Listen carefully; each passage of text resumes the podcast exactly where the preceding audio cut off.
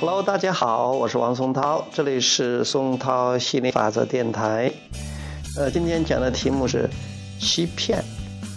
其实以前的话，我们都很憎恶那个骗人呐、欺骗呐，都觉得哇骗了我，我们也也也会觉得谁要是欺骗自己的话，会义愤填膺的，会很很生气的。现在学了新法则的话，我们发现其实这个。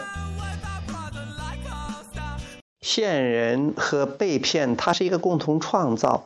如果你不讨厌被骗，或者你害怕被骗、担心被被骗，你也不会被骗。所谓的被骗，就是说你跟别人有一种共同创造，然后做了一些事情是对你不利的，所以这才是被骗。比如说被骗了钱，说被骗了感情，被了骗了钱是你。你跟别人有一种金钱上的这种交往、一种互动，但是你觉得不值。比如说，本来是值很，你觉得应该很值的，最后发现不值。其实这都是一种共同创造。如果用用很冷酷的话说，其实都是活该，这是自作自受。但是如果你处于那种状态的话，尤其你被骗的时候，你还是觉得很气愤的，是因为你不你不了解这个宇宇宙的运作方式啊。其实。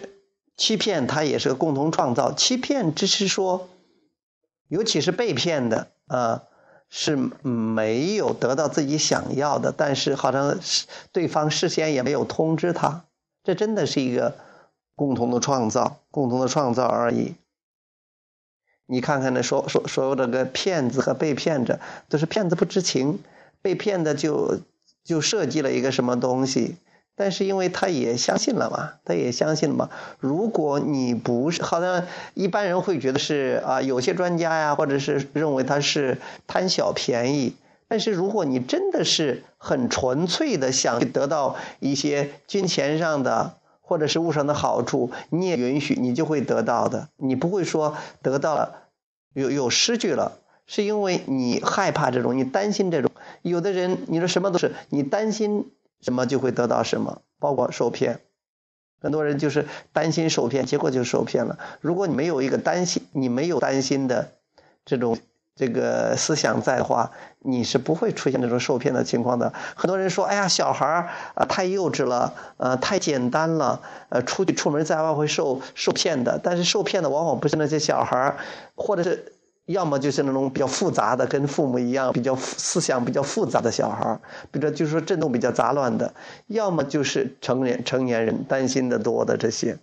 你看那些小孩真正非常纯粹的，他不会的，他总是好像是运气很好的，因为他们去关注自己想要的，没有担心害怕那么多不想要的，结果他们也不会创造出那些不想要的。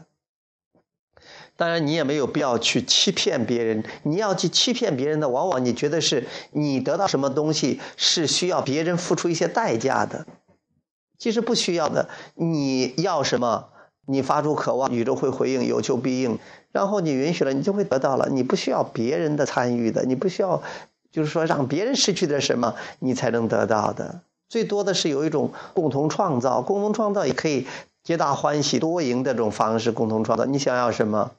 宇宙都会给你，你想要什么样的方式，其实宇宙都可以创造给你的，嗯，你不需要去所谓的欺骗别人，嗯，所以说你也不会骗别人，你也不会被骗的。如果是你了解心理法则，关注自己想要的话，呃，这个其实欺骗它是个和被骗它是共同创造，是个共同创造。所以，如果你了解这个的话，你不会主动去骗人，你也不会去吸引来被骗这样的经历。你看到社会中这种骗人和被骗的人，你也不会痛心疾首，你也不会很仇、很很仇恨，呃，你也不会很见怪的。你觉得这都是他们在玩的生命游戏，允许这个世界的多样性，然后选择自己想要的生活，这样挺轻松、挺好玩的，不是吗？OK。嗯，我们今天这个话题就讲到这儿啊，拜拜。